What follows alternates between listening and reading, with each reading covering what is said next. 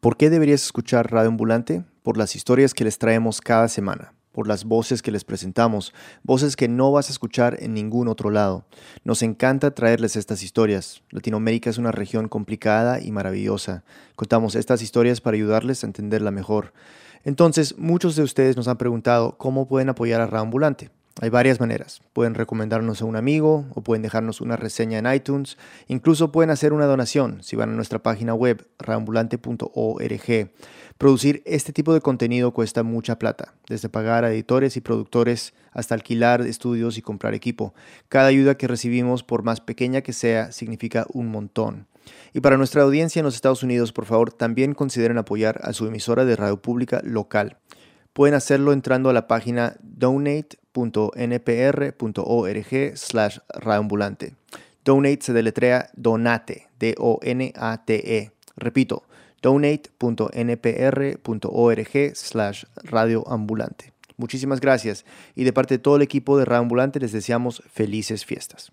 Bienvenidos a Radio Ambulante desde NPR, soy Daniel Alarcón. Hoy volvemos a nuestros archivos para escuchar una historia desde Argentina, la historia de un soldado, un teniente y una amistad improbable. Empecemos con nuestra reportera. Yo soy Gisela Ederle, periodista de Buenos Aires. Ok, Gisela, ¿estás lista? Sí. La Junta Militar como órgano supremo del Estado comunica al pueblo de la nación argentina que hoy la República ha recuperado las Islas Malvinas, Georgias y Sandwich del Sur para el patrimonio nacional. Ya, entonces, ¿este audio de dónde viene? Este audio se escuchó el 2 de abril de 1982 y es cuando la Junta Militar Argentina está anunciando lo que ellos llamaron la recuperación de las Islas Malvinas. Y bueno, para los que no saben, las Malvinas son un conjunto de islas, islotes, que son más de 200, que están muy, muy al sur de nuestro país. La ciudad más cercana está en la Patagonia, Argentina, y está aproximadamente a unos 700 kilómetros. Y es importante saber que desde 1833 estas islas fueron ocupadas por los británicos. ¿Y, quién vive ahí? Y ahí viven eh, ciudadanos ingleses. Entonces, son unas islas muy lejanas, llenas de ingleses. Eh, explícame por qué toca una fibra, no sé, tan, tan cruda para los argentinos. Sí, es que nosotros tenemos naturalizado que las Malvinas son argentinas, desde que estamos en el colegio. Hasta la propia Marcha de Malvinas la cantábamos cada 2 de abril. Las Malvinas,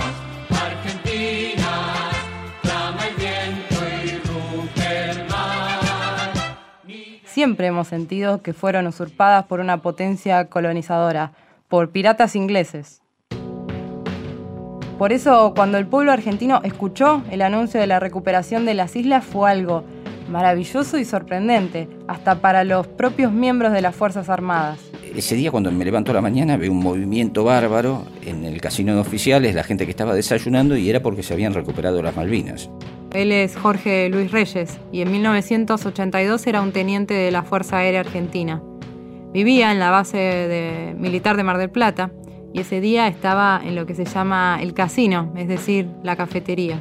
Tenía 25 años y una novia con la que estaba pensando casarse, y también una carrera prometedora dentro de las Fuerzas Armadas. Y el momento que describe fue cuando escuchó el anuncio que oímos al principio. La República ha recuperado las Islas Malvinas. Que declara la recuperación de las islas como un hecho. Para el patrimonio nacional en ese momento pensaban que con mandar soldados y poner una bandera argentina, así se terminaría el asunto.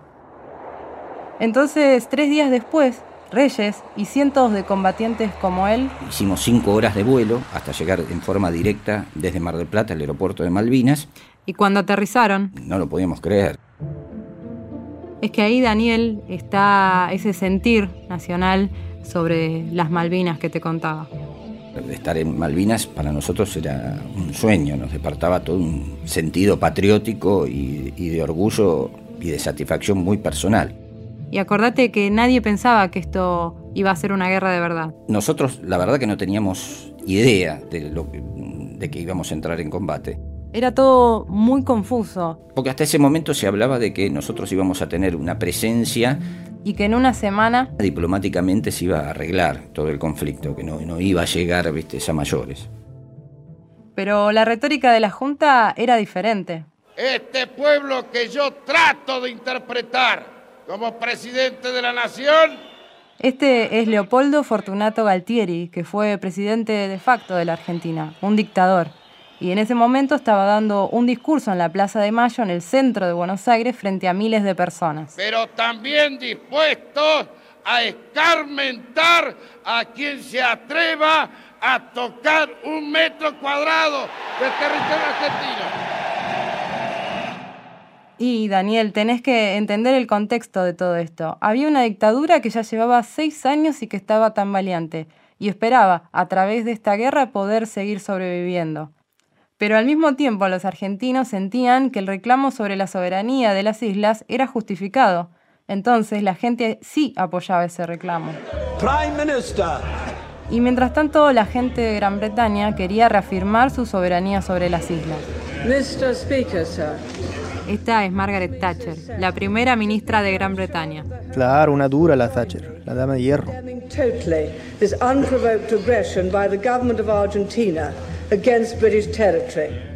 Margaret Thatcher está diciendo que las Malvinas son territorio británico y que lo que hizo Argentina fue un ataque injustificado. Que iban a sacar al ejército argentino de las islas. Inmediatamente. Y Galtieri respondió. Si quieren venir, que vengan, les presentaremos batalla.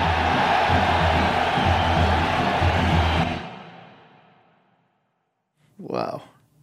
Entonces, guerra. Sí. Galtieri provocó al ejército inglés. Le dijo a la Thatcher y a su ejército que vinieran.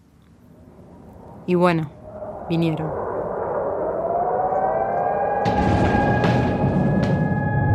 Y al grupo de reyes le tocó defender el aeropuerto. El combate de los ingleses empieza el primero de mayo con un avión de bombardero que venía desde la isla de Ascensión. Entonces, ese día... Cuando fue el primer ataque inglés, me temblaban las rodillas. No puedo negar que sentí miedo. Mm, no, pues es tan jovencito, ¿qué? De 25 años, ¿no? Eh, ¿Había estado en la guerra antes? No, no, no había estado nunca en la guerra. Él había hecho una preparación durante su formación como teniente de la Fuerza Aérea, pero nunca había estado en un campo de batalla real. Desde el primer día el bombardeo fue constante. Los ingleses comprendieron enseguida que si ganaban el aeropuerto, ganaban la guerra. Entonces hacían un vuelo tras otro. Cuya misión importante y única era la destrucción de la pista. Y les dieron con todo, la verdad, los cagaron a balazos. Misión, misión tras misión, tratando de inutilizar el aeropuerto. ¿Y en todo esto Reyes qué hacía? ¿Cuál era su rol? El rol de Reyes era derribar los aviones británicos y lo hacía con una batería antiaérea que es un cañón que le dispara a estos aviones ingleses. Y los cañones nuestros pesaban 6 toneladas y media. O sea, no estamos hablando de un cañoncito. Para nada, eran muy, muy pesados. Imagínate que el jefe del escuadrón, a 15 días de iniciado el bombardeo, decidió que tenían que cambiar de posición. Lo cual era una tarea casi imposible por lo pesado de los cañones, pero además porque... El terreno ahí era muy, muy barroso, muy esponjoso. Entonces, si uno se salía de determinados senderos, la batería se encajaba. Se estancaban en el barro. Entonces había que cinchar en el barro tratando de sacar los cañones. Todo esto para mover los cañones. Claro, porque si vos te demorabas mucho, te ibas cada vez más abajo. Era muy pesado. Entonces estar bajo lluvia y esto sacando los cañones era todo un lío. Y muy frío, ¿no? La verdad que yo nunca estuve en Malvinas, pero sí. Reyes me contó que la pasó mal. El viento es extremo, por ejemplo, nosotros armábamos las carpas y se nos volaban. Y la lluvia caía de todas las formas. En copo de nieve, en rocío, neblina, lluvia fuerte, lluvia débil, eh, nieve fuerte, nieve débil. Bajo estas condiciones, Reyes y toda la batería tenía que cambiar de posición. Entonces, trasladan el cañón, la artillería, las municiones, las carpas, la comida, trasladan todo y para moverse tan solo un kilómetro tardaron tres días. ¡Wow! Finalmente llegan a un lugar donde había una trinchera muy precaria, a unos 5 metros, era un hueco en la tierra. Son varios hombres, un cañón inmenso en medio de la nada, hay bombardeo inglés, parecía el fin del mundo. Y bueno, en esa trinchera... Se veía todo cubierto de agua, pero se veía medio quemado como que alguien había hecho fuego ahí. Hasta que en un determinado momento vemos que empieza a salir de ahí adentro un pie. Sale una pierna, empieza a salir el cuerpo, se asoma un soldado. Había un soldado, Rena. Víctor Daniel Rena. ¿Qué cosa? ¿Qué cosa? ¿Dónde? o sea, de este hueco sale un, un tipo. Sí, de ahí mismo. No salió uno, salieron dos soldados. Estaba Rena y su compañero Juan Palacios, ambos del Regimiento 25, los Bravos del 25. Tenían apenas 18 años. Ambos estaban cumpliendo con su servicio militar obligatorio y estaban en esa trinchera porque su misión era defender el aeropuerto en caso de un ataque por tierra. ¿Dos soldaditos iban a defender el aeropuerto contra los ingleses? Tal cual. Eso fue parte de lo que pasó en Malvinas, la improvisación, ¿no? Un gobierno militar que llevó a muchos soldados a una guerra para la que ni siquiera estaban preparados. Entonces nos ve a nosotros que nos estábamos instalando al lado. Todo el equipo de artillería. Cañones, radares. Y Rena y Palacios estaban sorprendidísimos de tener todos estos armamentos tan importantes ahí. Entonces vino a, hablar con nosotros, salió él y salió otro, chico, Juan Palacios. Ambos soldados son de la provincia de Córdoba, de una ciudad llamada Río Cuarto. Reyes y los hombres que tenía su mando estaban usando una pala mecánica para excavar una trinchera para la artillería. Pero cuando Reyes ve esa trinchera precaria en la que estaban Rena y Palacios, le da pena y da la orden de que también le construyan una trinchera nueva para ellos. Y entonces le quedaron con un refugio como la gente, quedaron pegados a nosotros. Ese fue el primer... Y Daniel, hay que entender este gesto porque no es normal. ¿En qué sentido? Es que entre tenientes y soldados rasos no había, no hay grandes vínculos. Un gesto así era muy poco común. Y es que además de que había diferencias de clase muy grandes, también estaba eso de que eran de diferentes fuerzas. Pero a Reyes nada de eso le importó y ese gesto de Reyes, algo tan simple, ¿no? Iba a ser muy significativo para Rena y marcó el comienzo de una amistad. Pero a mí me gustaba mm, a la tarde o en un determinado momento que esté tranquilo, siempre acercarme con los soldados. Y hablaban durante horas. Lo hacía con los de mi batería y lo hacía con, con ellos también hablar de las familias de ellos, de qué hacían, qué expectativas, qué estaban estudiando, qué querían seguir haciendo después. Bueno, y así empezó a conocer a Rena y a hacerse amigo de él. Me invitaban, dice, venga a Río Cuarto, que le, le voy a decir a mi hermana que cocine, que cocina muy bien. Y les gustaba charlar de lo que hacían en su pueblo de Córdoba. Bueno, sí, ya vamos a ir a Río Cuarto. Ya están pensando en lo que van a hacer después de la guerra. Si es que sobreviven. Exacto. Así mismo se sentía Reyes. Eh, realmente no debe haber un lugar donde fueron, fuimos más eh, similares, ¿no? Y estuvimos más cerca uno del otro que ese, ¿no? Cuando Reyes dice más cerca, en realidad lo que está diciendo es que no solo estaban bajo las mismas condiciones, sino también lo que está diciendo es que estaban enfrentando juntos la guerra. Y... Por el desarrollo que tenía el combate, yo sabía o pensaba que no iba a salir vivo. En los dos meses que pasaron juntos se hicieron amigos de verdad. Las diferencias de rango entre ellos desaparecieron. Reyes compartía su comida con Rena porque la comida del ejército era famosa por lo mala que era. Un guillo medio lavado y a lo mejor un poco nutritivo.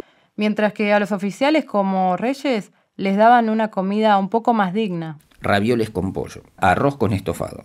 Y eran platos variados, o sea, no, repetíamos el plato. Y, claro, otra vez, este, este, tipo de generosidad no es normal en, en este contexto. No, no es nada normal. Reyes hizo cosas como ofrecerles ropa seca. Imagínate para dos soldados viviendo en una trinchera húmeda y a punto de congelarse tener ropa seca. Llevaban dos meses sin cambiarse la ropa. Eso significó muchísimo. Y luego Reyes hasta le enseña a disparar momentito, ¿qué? Que, no sabía ni siquiera disparar. Sí, mira, lo que pasó fue que muchos soldados como Rena tuvieron poca preparación militar. Y bueno, Reyes cuando se enteró que ellos tenían que defender por tierra el aeropuerto, le dio una prueba de tiro a Rena. Agarró dos barriles de combustible de 200 litros cada uno y los puso a cierta distancia para probarlo. Digo, bueno, ahora sí, carga el fusil. Carga el fusil, perfecto. Bueno, tira. Tiraba, pero no le pegaba ni por casualidad. Y yo para mí pensaba, digo, este no va, a dar cobertura terrestre, pero no sabe tirar. ¿Y, mejoró? ¿Aprendió? Sí, Reyes me contó que al mes ya todos lo consideraban un gran soldado y ya había aprendido a tirar. Ya en junio del 82, dos meses después de haber llegado, los bombardeos a las posiciones argentinas en el aeropuerto eran cada vez más intensos. Y en esos bombardeos ingleses, uno de los misiles cae cerca de la trinchera de Rena y se prende fuego todo, se prende fuego su casco, su armamento, todo lo que tenía en la trinchera. Bueno, pero, pero Rena se logra salvar. Sí, sí, él se salvó, pero esto le pasa en el peor momento, porque en ese momento a él le dan la orden de ir a defender la primera línea de batalla por tierra, es decir, ir desde el aeropuerto hasta la costa, porque los ingleses ya estaban entrando por tierra. Y, y Rena no tiene ni siquiera un fusil para, para luchar, se le había quemado. Claro, y fue justamente acá que Reyes lo ayudó de nuevo. Le dio un fusil y un casco, aunque bueno, Rena no quería aceptarlo. Y él nos dice, pero dice Fuerza Aérea por todos lados. pero ¿qué te importa que diga Fuerza Aérea? Funciona igual. Bueno, entonces al menos con eso ya puede entrar a la batalla, ¿no? Eso fue lo que hizo, pero antes de despedirse de Reyes, Rena sintió que, que le debía algo y tenía un regalo para él. Me dice, mire, le doy un, una estampita de la Virgen de Luján. ¿La Virgen de, qué? De Luján, que es la patrona de los argentinos. Y nada, Reyes no quería aceptarla. Le digo, mirá, no, llévatela porque vos la vas a necesitar más que yo. Y me dice, no, tengo dos. Reyes le pidió a Rena que detrás de la estampita escribiera su nombre y el nombre también de su ciudad, Río Cuarto. Reyes se guardó la estampita en una libreta que tenía en el bolsillo y le dijo, Te prometo que cuando todo esto termine, Em, voy a ir a Córdoba y nos vamos a comer un flor de asado. Y Rena obviamente le dijo que sí. Venga, que lo espero. Nos dimos un abrazo y él se fue.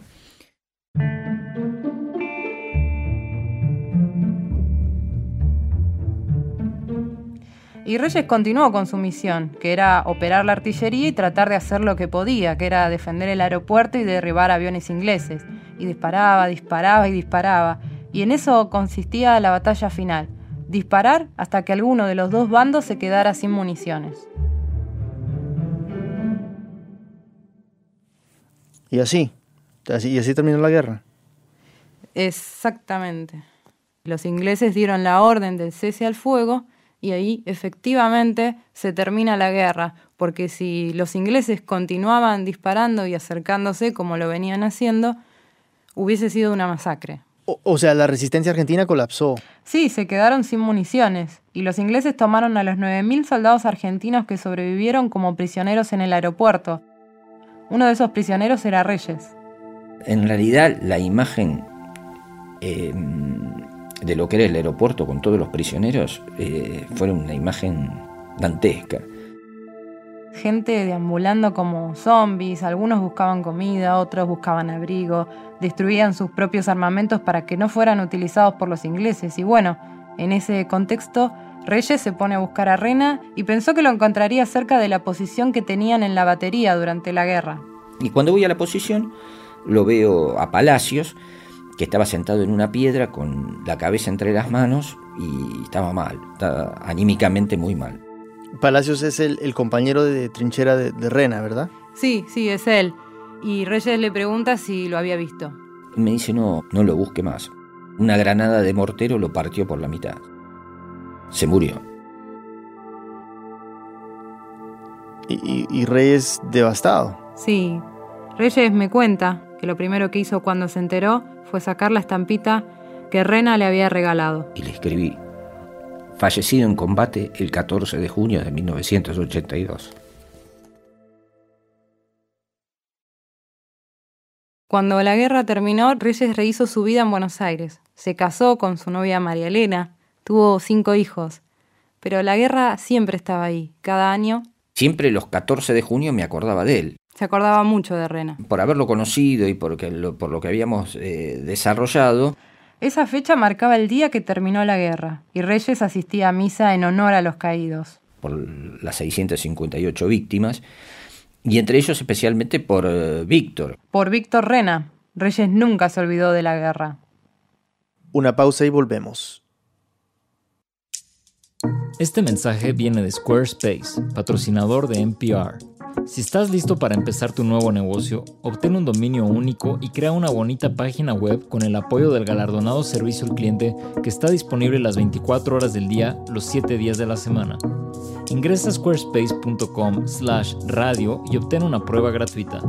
Y cuando estés listo para lanzar tu página, usa el código radio para ahorrarte 10% en la compra de tu primer sitio web o dominio.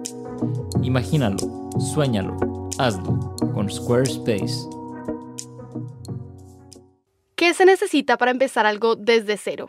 ¿Y cómo es el proceso para construirlo? Cada semana en How I Build This, un detrás de escenas con los fundadores de las compañías más inspiradoras del mundo. Estamos de vuelta en Reambulante, soy Daniel Alarcón. Gisela y yo hablamos a lo largo de una semana, ella en Buenos Aires y yo aquí en Nueva York, sobre la historia de Jorge Luis y Víctor. Pero sí, sentí que necesitaba entender un poco mejor el contexto, entonces llamé a un amigo. Eh, yo soy Gabriel Pasquini, soy periodista y escritor argentino. Y le pregunté qué pasó después de la guerra. Gabriel lo recuerda bien, tenía 16 años cuando Galtieri anunció la supuesta recuperación de Malvinas y Gabriel me dijo que los medios... Nos convencían día a día de que estábamos ganando. O sea, nosotros los argentinos estuvimos ganando la guerra hasta el día que nos avisaron que nos habíamos rendido. Lo cual solo hizo que esa derrota fuera más humillante. La gente, una vez concluida la guerra, no quiere más pensar en eso. Y olvida la guerra y olvida a los que pelearon en ella. La vergüenza del fracaso en el campo de batalla se sumó a la larga lista de crímenes que se le imputaba a la Junta Militar. Una junta que, dicho sea de paso, no duró mucho más. Y súbitamente eh, cuando perdimos, nos declaramos víctimas y habíamos sido engañados y todo esto los únicos culpables eran los militares. Año y medio después del cese de fuego, la democracia había reemplazado la junta militar, pero el olvido hacia los combatientes de Malvinas duró mucho más que la dictadura. Eh, llevó largo tiempo antes que gobiernos civiles empezaran a darles pensiones, a darles apoyo, eh, a darles ayuda y a que se pudiera hablar de este tema porque no solo se olvidaron de los soldados, no, los argentinos también se olvidaron que la gran mayoría había apoyado la guerra, que la retórica nacionalista había seducido al país. Y la imagen que se construyó en torno del soldado de Malvinas era un joven que había sido llevado a la fuerza a la guerra y que en realidad había sido más víctima de los militares argentinos, de sus superiores, de su improvisación, su crueldad, su corrupción, que de los propios eh, británicos. Sí, exacto. Esa es una de las visiones que se tiene de los soldados. Y también se los vio como víctimas de terrorismo de Estado, porque nosotros llevábamos seis años de dictadura. Y justamente por eso también la vergüenza y la humillación nacional.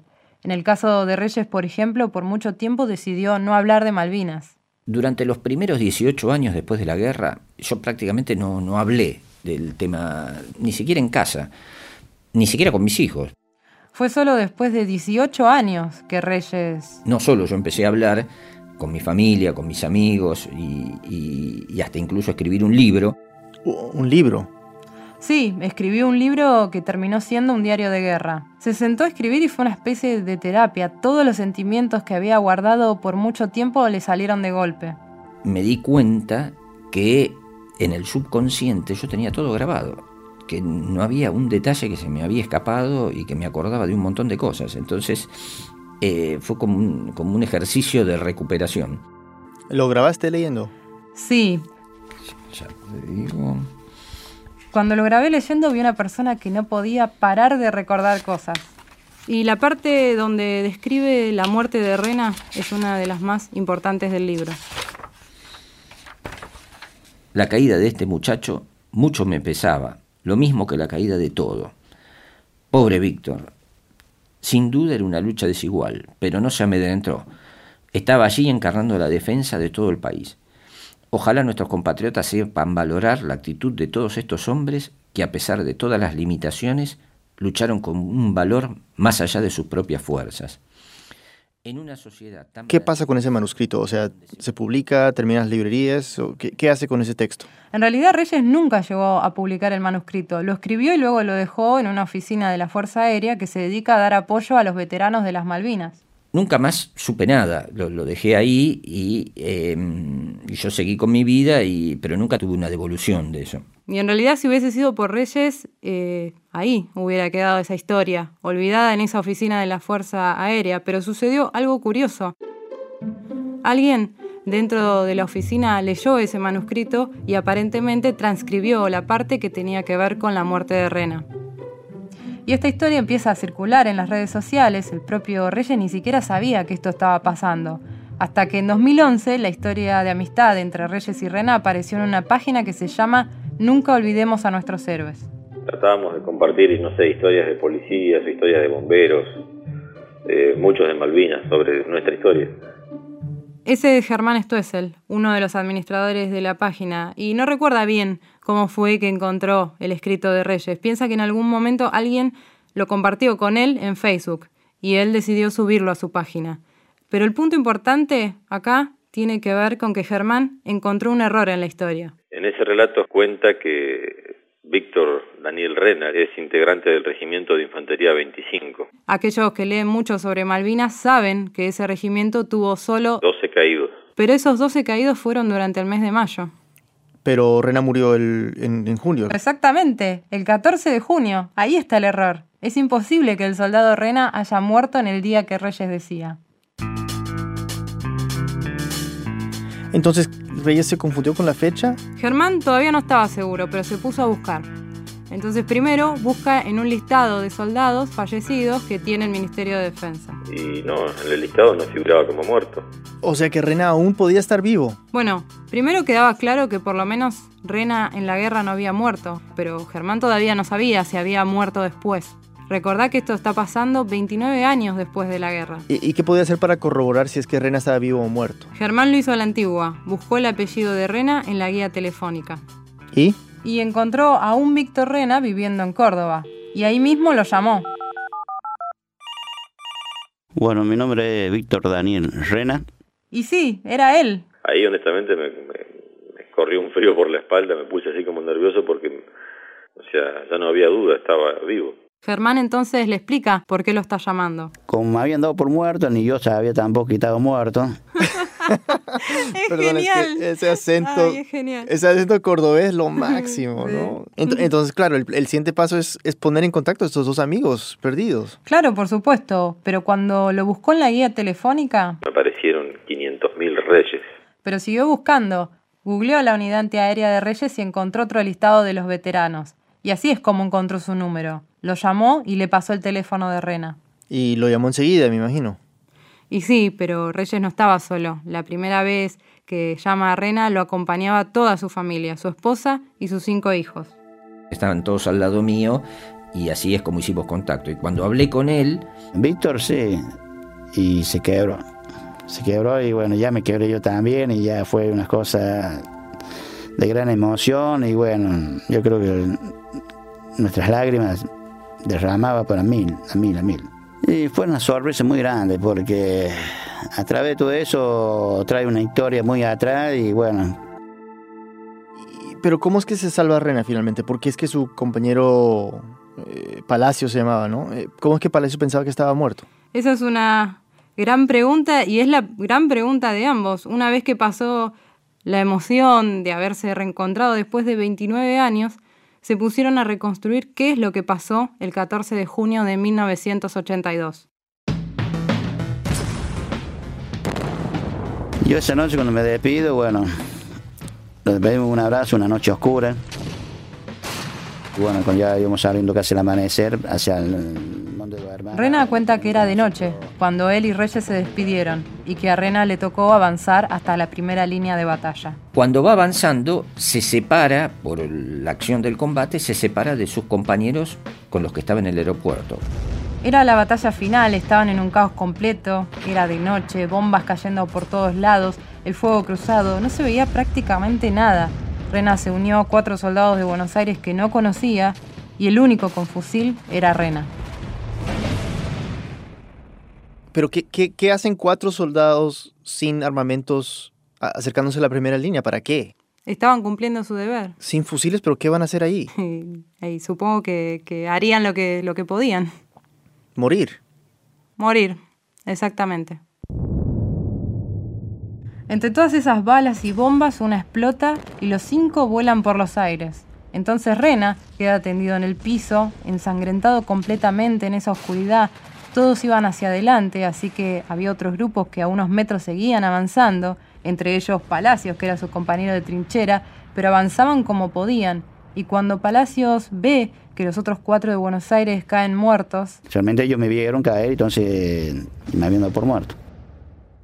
¿Cómo es que se salvó? En primer lugar, gracias a Reyes. Reyes le había prestado ese fusil y ese casco. Y como te contaba, una de las esquirlas le pega en la frente, en la cabeza. Y el- la cabeza me salió el casco. Otro pedazo de bomba le pega en el fusil, se desvía y en ese desviarse eh, le corta todo el costado del cuerpo. Y en parte me, me ayudó mucho el fusil que me lo quebró.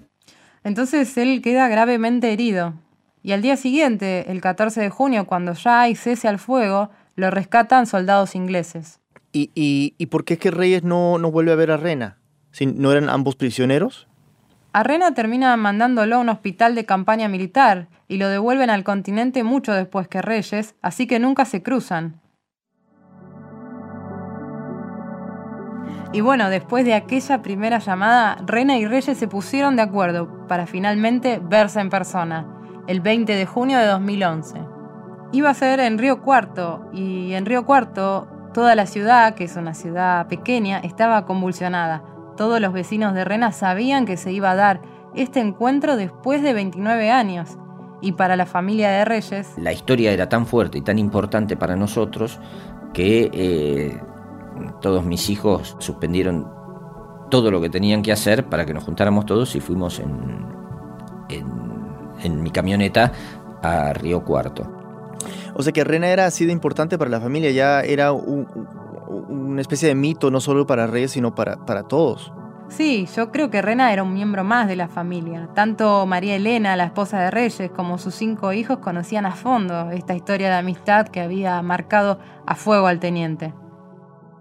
Durante las ocho horas que dura el viaje desde Buenos Aires hasta Río Cuarto, Reyes no hizo sino pensar en todo lo que había pasado para llegar a ese momento. La muerte de Rena, esa estampita sellada con esa fecha que marcaba el fin de la guerra, mezclaba un montón de sentimientos en Reyes. De hecho, me contó que 90 kilómetros antes de llegar, Paré con la camioneta ahí y, y digo, pensar que después de tantos años, de tantos kilómetros, de tantas cosas que pasaron y demás, nos queda el tramo final, que son 90 kilómetros, ¿no? Para volver a abrazarnos y recuperar una historia de tantos años. Entonces, eh, me demoré en poner en marcha, porque me gustó pensar ese momento de lo que nos unía en ese tramo final y de todo lo que nos separaba, ¿no? la historia fue tan fuerte que los medios de comunicación de Río Cuarto se enteraron de que Reyes iba y estuvieron ahí presentes en la puerta de la casa de Rena para no perderse este reencuentro. Y bueno, ya se habían agrupado todo el equipo de prensa. En un momento habían avisado que habían llegado, bueno, y llegan ya frente de la casa. Reyes bajó de su camioneta y Rena salió a la vereda de su casa para recibirlo. Y cuando lo vimos frente a frente, eh, que lo vi un poquito más viejito, pero la cara no me lo olvidé nunca. Lo identifiqué eh, enseguida, no había cambiado nada, estaba más gordo, nada más. Entonces me abrazamos y fue un abrazo, qué sé yo, como ese abrazo de despedida fue cuando fue en Malvinas. Y pero un abrazo con regreso. Y ahí fue toda la emoción que se, que bueno, qué sé yo, lo quebramos directamente. Rena tenía todo preparado, había pintado la casa y hasta había hecho una parrilla nueva. Estaba nueva la parrilla, en algunos sectores se estaba secando el cemento. Y hay un video del reencuentro, que es un video casero que hizo Rena y su familia, y yo lo pude ver. ¿Quién se va mate?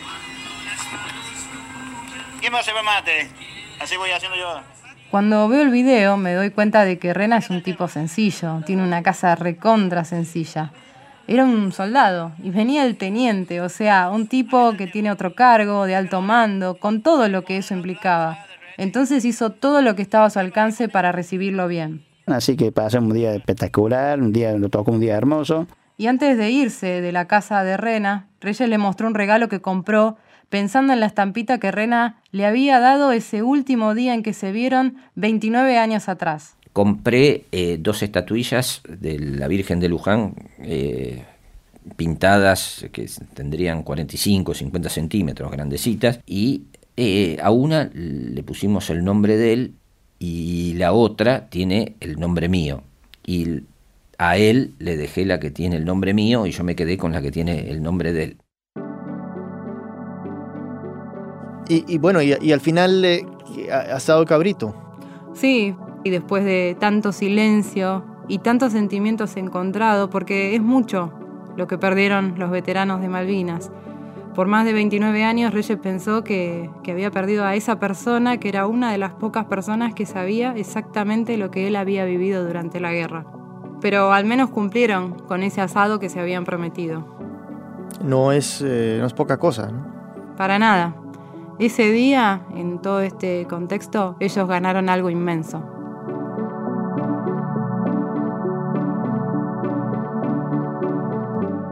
Esta historia fue producida entre Gisela Ederle y Javier Lucero. Gisela es periodista de Buenos Aires y trabaja en la radio de la Universidad Nacional de General Sarmiento. Javier trabaja en la radio Universidad de Río Cuarto y en Radio Río Cuarto, de la provincia de Córdoba.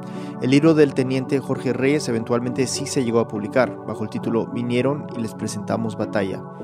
Gracias además a Gabriel Pasquini, Javier Trimboli, Gonzalo Arrechaga, Osvaldo Daniele y Facundo Pérez Toro de la Universidad Nacional de la Patagonia Austral.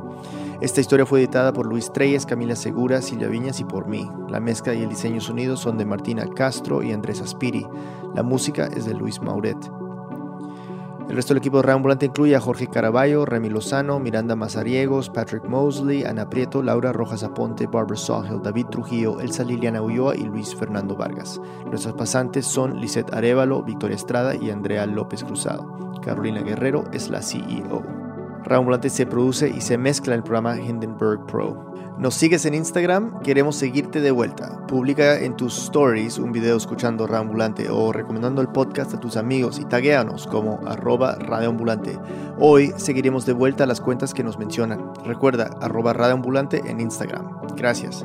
Para escuchar más episodios y saber más sobre esta historia, visita nuestra página web radioambulante.org. Radio Ambulante cuenta las historias de América Latina. Soy Daniel Alarcón. Gracias por escuchar.